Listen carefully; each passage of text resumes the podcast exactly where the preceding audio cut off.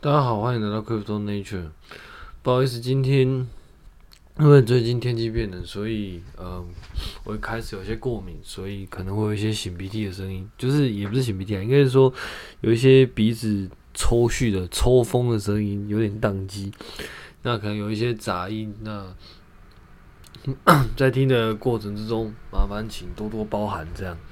好，首先我们来。呃，来回顾一下这礼拜是这个市场发生的事情哦。基本上呢，从礼拜一开始到昨天之前，其实基本上都还算是属于一个相呃蛮还算蛮稳定的状况。但昨天的突然下杀，从 BTC 从大概五万五千多，然后一路下到四万四千多这样，呃。应该我记得好像最低来到四万四千多的样子，有没有到四万三千多我就没有特别去看了。反正就是下午一整个下杀，这样一路往下灌。本来在是诶、早上的时候一路下探到五万两千点，那个时候大家还没想说就是还好，因为事实上整个状况就嗯。因为还没有到破五千点、五万点嘛，所以其实那个时候大家觉得哦，就是下杀波动那，那就是大家觉得可能诶还目前状况是还好，因为连五万点还没破嘛。然后没想到呢，大概过了中午之后呢，首先各个呃各个交易所的伺服器突然间就有点抽风，有点宕机，这样 API 又打不进去。然后就发现，哎，这个整个就是猪羊变色，瞬间就是开始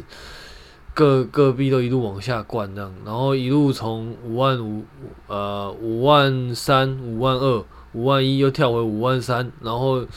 接着就一路往下冲，这样一路冲到四破五万，然后一路杀杀杀杀杀杀到四万多，这样，基本上呢。如果是这三个月才进来这个币圈的，应该有很多啦。但如果是这三个月才进来的，应该就还蛮觉得还蛮可怕的，因为可能到了下午六点多的时候，就会发现几乎每个币的损益可能都负二十几趴以上，所以其实应该会非常的刺激的。那。目前状况呢，大概盘点一下，就是看起来就是一个回调这样。那但但是这回调回调多久？我个人是觉得应该会持续一段时间啦，因为通常过往的记录来说，你今天一回调，大概就会可能至少也是一两个礼拜的事情，那最多可能会嗯两三个月甚至一年都有可能。所以会怎么样？其实我们还在持续持续的观察啦。但是，如果你是刚进市场的，应该就会觉得，我操，这怎么可以瞬间变化这么大？美股跟台股呢？尤其美股，可能因为它有所涨停的部分，所以可能一到涨停或者说跌停，基基本上就差不多。那美股呢，就比较没得限制，所以也是有状况可以一天大概二十几趴的。像早期，哎、不是早期，就是之前的那个 Face。呃，Facely，还有那个最近的 DogeCoin，其实基本上都是那种一天就可以砸掉在二十几趴这样，所以相对来说可能不算对，如果有在做美股的人，可能对这个趴数可能不算太陌生，但是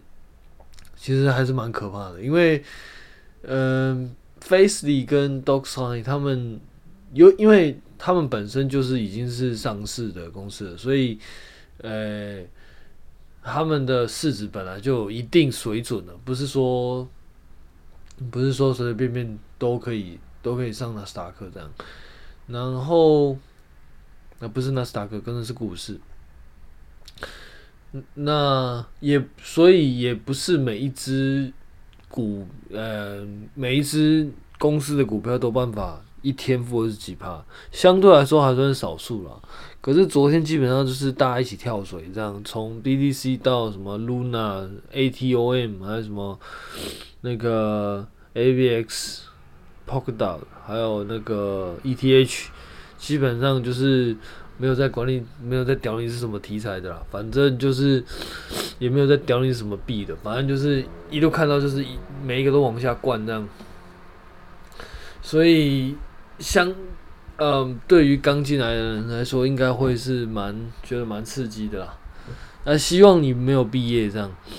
那还有另外一群，可能是如果你已经是在这个币圈里面做一段时间的，你应该也不算太陌生啦。尤其是在五月多那个时候，其实基本上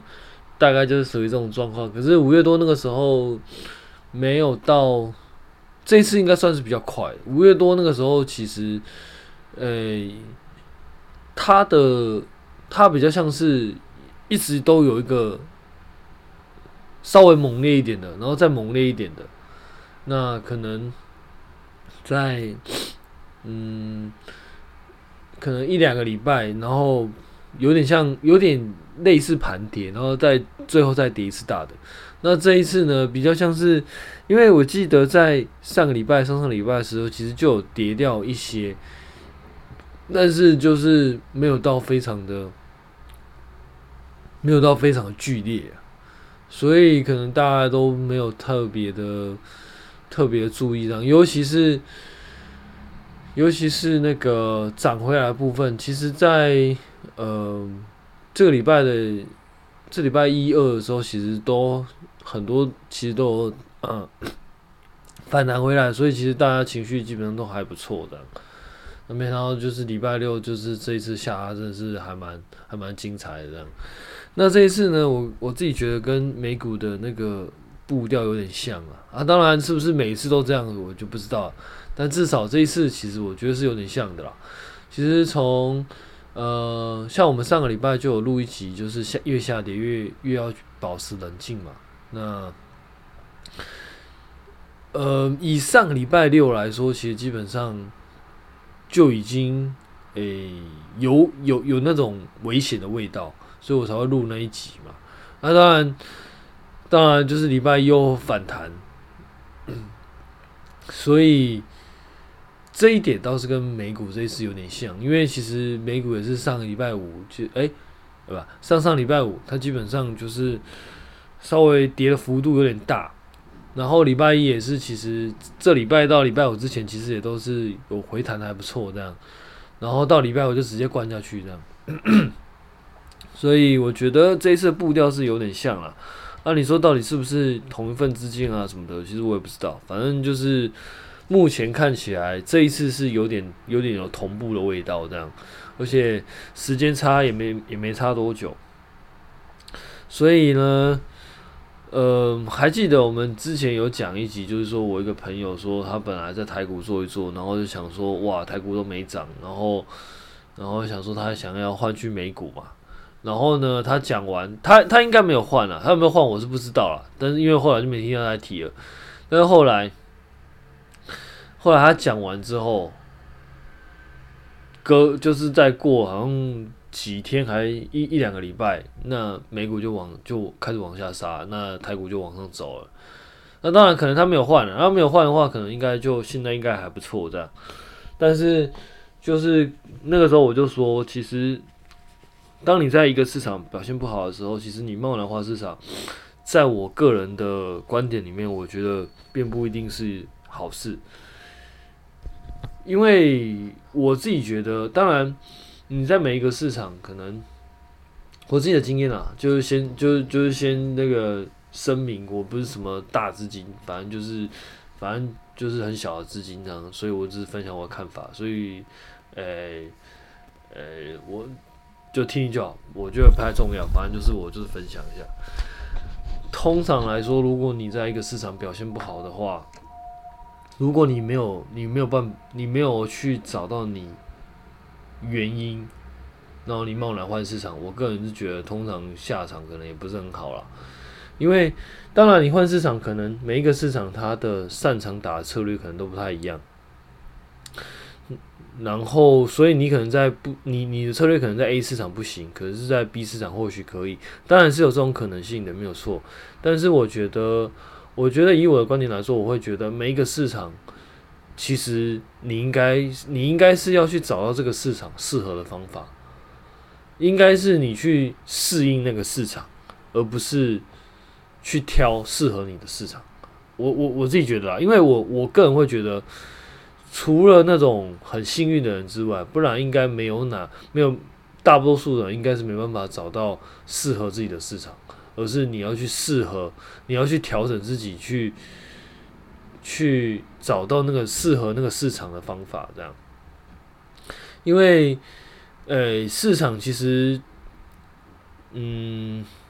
严格来说。主流市场其实并没有那么多啦。其实你看，如果以台湾来说的话，可能台台股、美股、港股，或者说中国大陆的 A 股，那你说你还要再做其他市场，其实也不一定有，也不一定有那个，也不一定有适合市场可以让你做。所以，如果你要这样挑的话，其实很快你就会发现，其实你试一轮可能不见得，可能就是。嗯，可能试一轮就会发现，其实到处可能都做的不太好这样。那而且你如果一旦遇到问题，然后你就马上换市场的话，其实我觉得结果你到新的市场还是一样，因为等你到新的市场，可能你会发现，嗯、这个地方它不不一定适合你，就是你你可能还是会吃瘪。所以在这种在这种状况之下的话，你会发现，其实与其去挑市场，倒不如说你想办法在某一些市场里面去去了解你应该要怎么打。那当然，就是如果你怎么做都都打不赢，或者说你怎么做都做不好，那当然换市场，我觉得也是 OK 的啦。只是说我必须讲我自己的想看法里面，我会觉得你就算到了其他市场，你还是会有一个对应的问题这样。反正 anyway，反正那个时候他讲完之后，然后过了几个礼拜，可能美股就开始开始修正，然后美然后台股就开始往上走，这样我觉得也是蛮讽刺的。然后还有要一点就是，这次也是一样，我记得在最近其实币圈人就是越来越多了。那我不知道可能是嗯、有一些广告啊，有一些名人在推什么的。所以感觉进来那个加密货币的市场里面的人是真的是越来越多，然后你会发现，嗯、就是其实大部分大嗯，当然这样讲可能会被会被酸呐，但是事实上，因为因为事实上整个加密货币的东西，其实到目前为止确实是还没有一个很实际的应用。所以你说很确定那个东西到底在干嘛，以及很确定那个东西是不是真的有价值？其实现在来说，其实不论讲什么都是言之过早。的确没错，但是呢，even 是在这种相对早期的状况，你是不是有办法认识到自己目前在买什么？我觉得这是另外一个课题，因为因为在很多企业的，因为因为我们说，呃，我自己的看法是。加密货币它很多的项目基本上都是属于在传统金融圈里面所谓的创业草期的 Pre-A 轮跟 A 轮之间，或者说甚至 B 轮，比较少到 C 轮了，大部分都是 Pre-A 轮 A 跟 Pre-A 轮 A 轮 B 轮之间，甚至是有一些是 C Fund 跟那个 Angel Round 这样。，C C Fund 就是种子资金，那 Angel Round 就是所谓的天使资金。那这些都是在非常非常早期的时候，也就是说，假设你今天要创业，你可能一开始可能去参加什么加速器啊，某某加速器啊，那，那你可能在某某加速器里面，你会去开始去做一些东西，然后去开始去 present。那如果你运气运气够好，再加上你的真的是有做出东西来的话，可能你就比较容易被那些种子资金看上，然后就开始投钱。就是会对你投资，然后你可能就会有一些开始有一些资金可以去运用这样，所以呢，因为这样，我们把它我们会把它这种资金称之为 C round 或是 Angel run。那这样的资金呢，其实一开始其实都不会都不会太大，那就算在美国，可能也大概就是一百万美金左右。这个状态其实就很像是整个加密货币很多项目的状态。就算你是非常比较知名的，可能一开始也大概就是在这个阶段而已。那这个阶段有什么问题呢？有第一个问题就是风险很大，而且它的估估值是非常难估值的。传那个金融就是金融股票的项目已经非常难估值的，更不用说这种新创产业，他基本上就是就真的是靠一张嘴就可以了。啊，这样讲有点太过分，但是应该是说他的估值其实是。很自由心证的，也就是说，假设你今天你相信这个东西，未来不还可能不一定不一定十年哦，可能是二十年。因为普通你你今天你在 Google 里面，不不不不 Google，你今天你在那个美股里面，你拿到你拿到刚上市的股票，我们以刚上市的股票来说好了，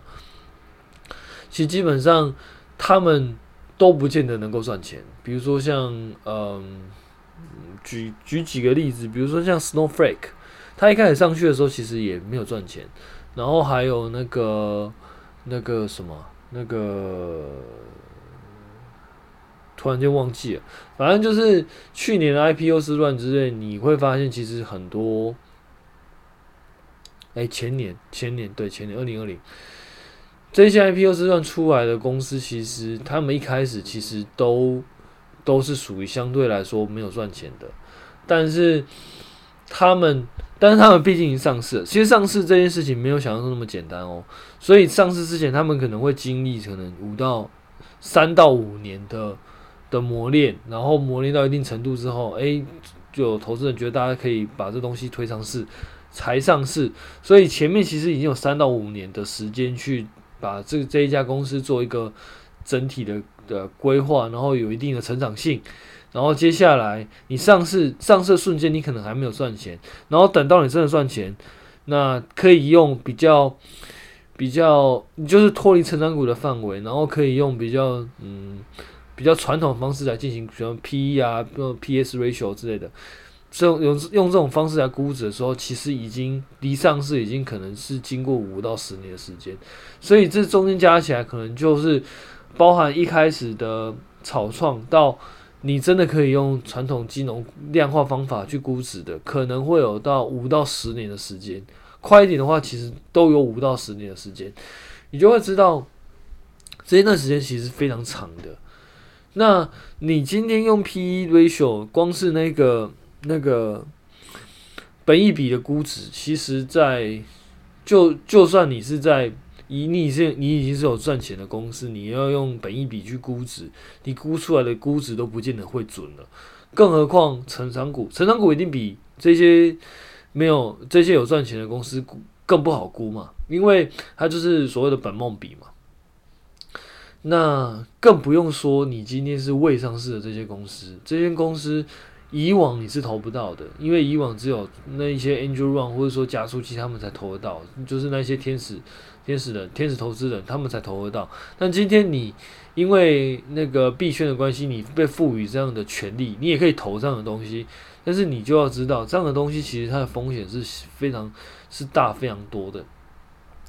它的风险绝对是比刚刚前面，就是从那个呃，从上市之后到。真的赚钱这一段，成长股跟跟有赚钱的全资股，这两个加起来，前面这个一定是币圈，这个一定是相对来说非常非常难估值的，而且它的它的估值程度大概变化非常快，有可能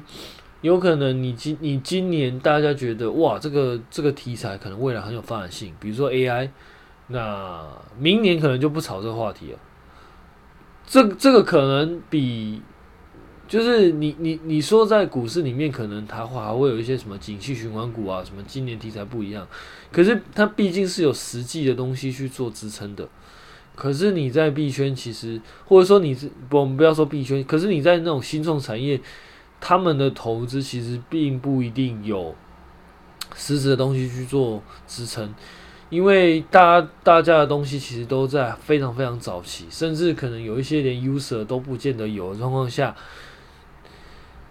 就真的是用看法来决定这家的估值到哪里。OK，所以这那那个风险是比成长股甚至比全职股都大非常非常多的。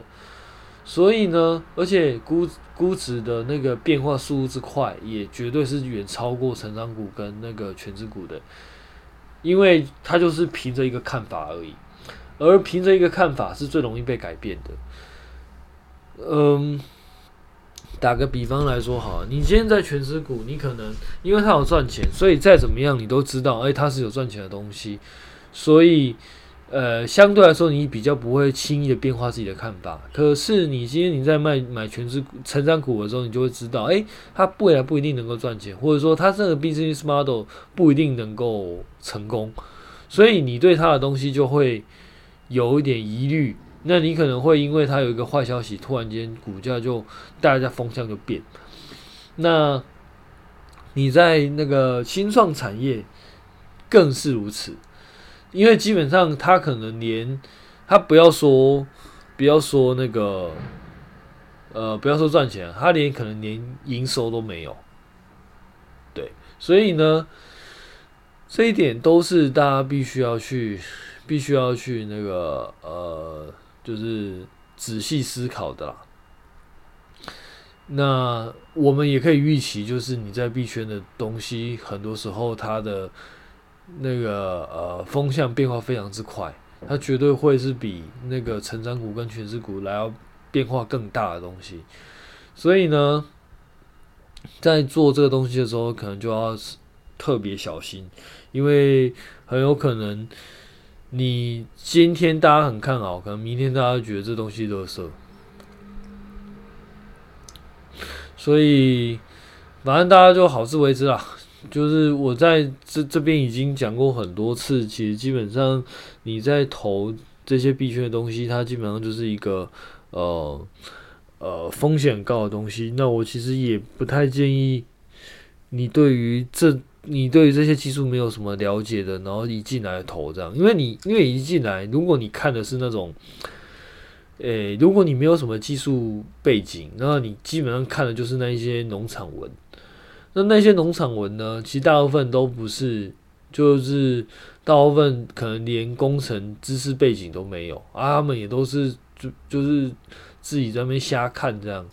有很多其实基本上都是都是专门在写故事的。那你说，当然里面一定有强者啦，我绝对相信里面有强者。但是你看的农场文里面，嗯，你看到强者文的机会可能相对来说是少的啦。所以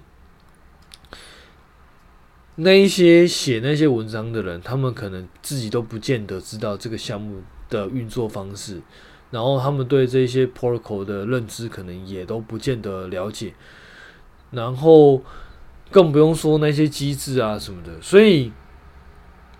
你会发现会，你会发现很多那种很奇怪，根本就是跟那个就是整个技术完全就是认知完全错误的，你也在讲。那这样子的话，就会造成你看到这些文章，然后你进去投，你就会发现，你就就是他们就会跟你洗一些那个呃，反正就是未来趋势啊什么的。那如果你连这些技术的那个，我们不要讲技术技术啊，就是你你的认知不够的话，其实你很容易就是下一次当大跌的时候，你就马上收到一些很不好的讯息，比如说哦，那个本来要什么 Web Three。那个 Web 三点零，然后突然间哦，Web 三点零真的可行吗？什么的，就是你你你你，当你在进去的时候，你就发现 Web 三点零是未来的那个 Web 的标准啊什么的。然后呢，当大跌的时候，哦，Web 三点零真的可行吗？我我我们离 Web 三点零还有多久？叭叭叭，你就会发现，你就会发现很多这样的文章就会开始出现。那。如果你连 Web 三点零它里面到底在玩什么，那里面的技术的那些比较 backbone 的东西到底是什么，你其实都不太知道的话，其实你很容易就会被洗掉了，因为是很正常，因为你因为你对于这东西的了解就就是不够啊。当然也不是说你懂技术的就一定会赚钱，基本上这也是两回事，但是至少你在。呃，我我们这么说好，你你在那个传统金融里投的东西，基本上技术的东西，大部分大部分技术的东西其实都不用太担心，因为前面的天使投资人或者说早期投资人，基本上都帮你 cover 过，他们都帮你验证过，所以基本上呢，技术有问题的早就可能可能连那个上市都不会上市，所以基本上会上市的东西，大部分的这些。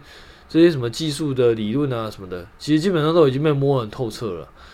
你也不用不用太担心，除非是那种什么造假，那那就是另外一回事。但是这些技术的东西，其实那些理论背景、理论基础啊，其实你大家都不用太担心。就是就就像你不不用懂什么 Cloud Service，然后你可以你也可以投那个 Snowflake 啊，你也可以投那个 CloudFront 啊，你也可以投那个 CrowdStrike，道理是一样的。因为你就算对自然都不懂，但是但是这些东西其实。都有人帮你验证过，所以相对来说你都不需要去理解，你只要根据了解这个东西，它未来到底有没有有没有那个，就是就是呃，你你就等于是你把它抽象化，你把它抽象化说哦，这个东西就是资安，那你觉得资安，比如说资安好，就是云端资安，那你那这个东西就叫云端资安，云端资安可能就是云端的一些什么。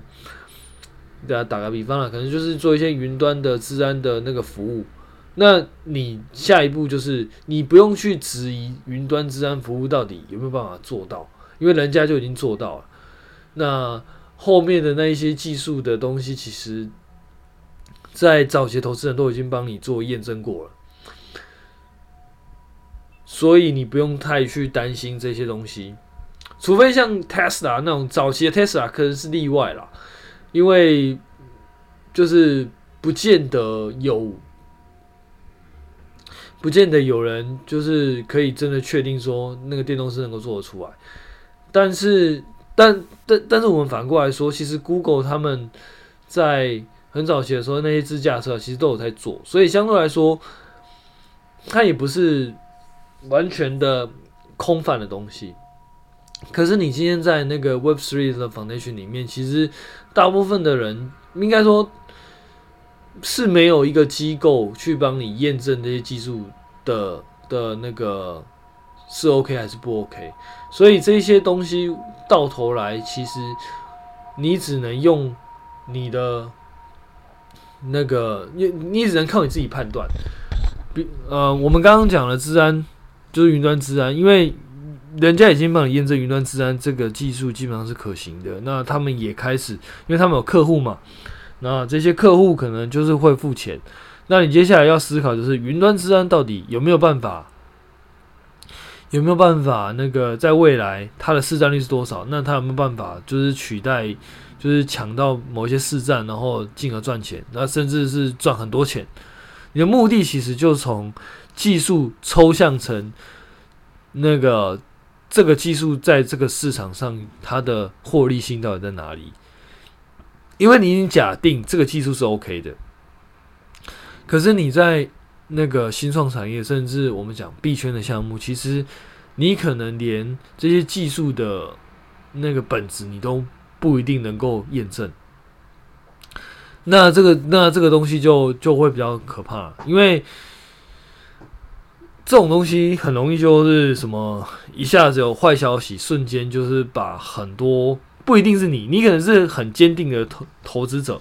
但是可能其他人马上瞬间就被那些新闻就洗掉。那这样子会对你来说有什么有有有有有什么那个问题呢？因为假设你今天这个东西被其他人被洗掉，那可能瞬间价格就往下掉，那价格就往下掉，不见得很快这一些。这一些那个东西的价格又会不会撑上来啊？所以你就很容易那个币价就会这样涨涨跌跌，涨涨跌跌，而且那个速度是非常之快的。那更不用说，假设你自己你自己是没有想法去呃去，或者说没有一些能力跟管道去获获取这些资讯的话，你其实就会做得更辛苦。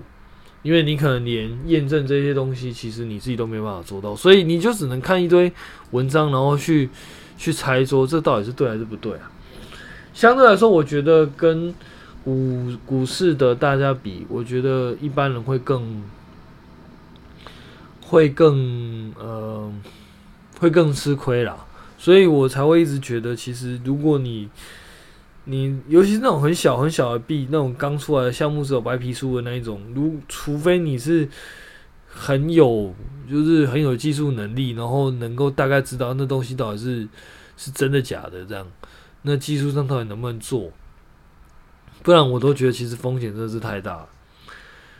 甚至有一些东西它可能，嗯、甚至有一些项目，你可以看到它可能一一有有呃，突然间又有什么骇客可以去攻击这个链上的资产，那到底它到底有没有攻击成功？那这个这个东西到底严不严重？其实这些东西，你假设你并没有一些比较基本的技术能力的话，其实你很难分辨呐。我只能说，真的很难分辨，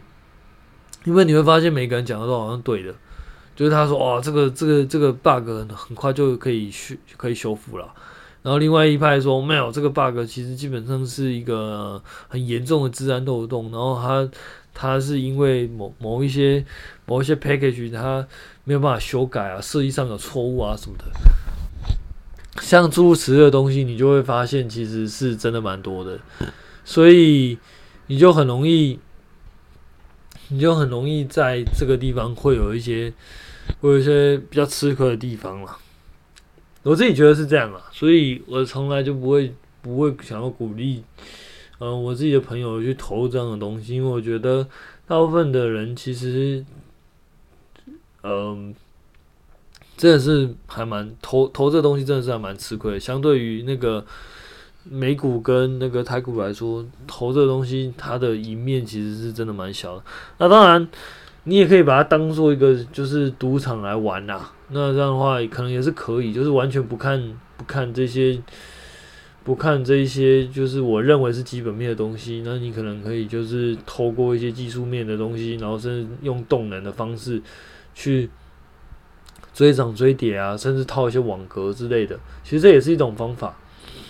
但你就要知道呃这个风险到底在哪里，因为其实没有哪一个。没有哪一个策略是可以一一定赚钱的，基本上每一个策略就都有它，嗯，都有它比较，嗯，怎么说，都有它有风险的地方，那也有可能会有赔钱的地方呢，赔钱的机会，所以这些东西其实自己都要考虑啦。今天我们大概就分享到这边吧。那因为目前看起来这个。跌势应该可能还会再持续一段时间了，所以如果你今天想要抄底的话，其实自己就要小心了，因为可能就像五月一样，五一九呃一跌下来，然后可能跌到可能七八月可能才结束这样。那这一次呢，会不会更久？不知道，但是可以肯定的是，应该不会太快结束。至少我觉得不会太快结束啦。那当然，我有可能会被打脸，但是我会觉得每一次的那个下杀，或者说每一次的回调，每一次的崩盘，其实它持续是它的回弹的那个时间应该都不会太快。那如果它回弹真的很快的话，那可能自己也要是也是要稍微注意，因为有可能回弹很快，然后明天又倒回来这样。所以呢，就是自己要小心啦。那当然，祝大家就是都能够冷静以对，那就是顺利的度过这段时间。好，拜拜。